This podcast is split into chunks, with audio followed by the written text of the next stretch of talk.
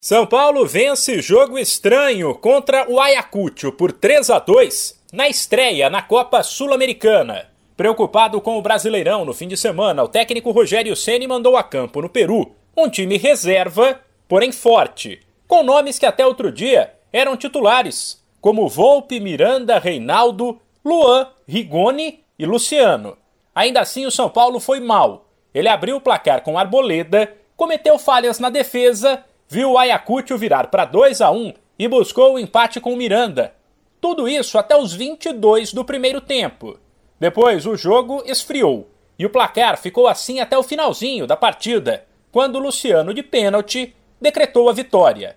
Fato é que o São Paulo se mostrou um time desorganizado, que sofreu bastante, com destaque para atuações individuais ruins de Volpe, Reinaldo e Rigoni, os piores em campo.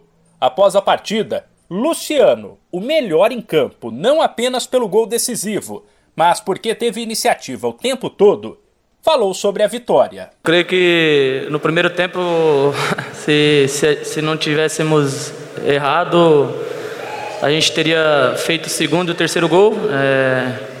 No segundo tempo foi um, um jogo mais marcado, eles marcaram bastante bem, é, mas graças a Deus a gente Teve três pênaltis, o juiz marcou um, eu, eu pude fazer o gol e ajudar meus companheiros. Agora é, levamos três pontos para casa, agora é pensar no próximo jogo. Apesar dos vacilos do São Paulo, o atacante afirma que a vitória, mesmo com um time tão modificado, mostra que o elenco tem qualidade. A força do, do grupo. Nosso grupo é muito forte, 30 bons jogadores. É, essa é a força que a gente tem que mostrar. A gente tem que estar tá sempre treinando bem sempre está pronto para quando tiver oportunidade a gente poder fazer o melhor.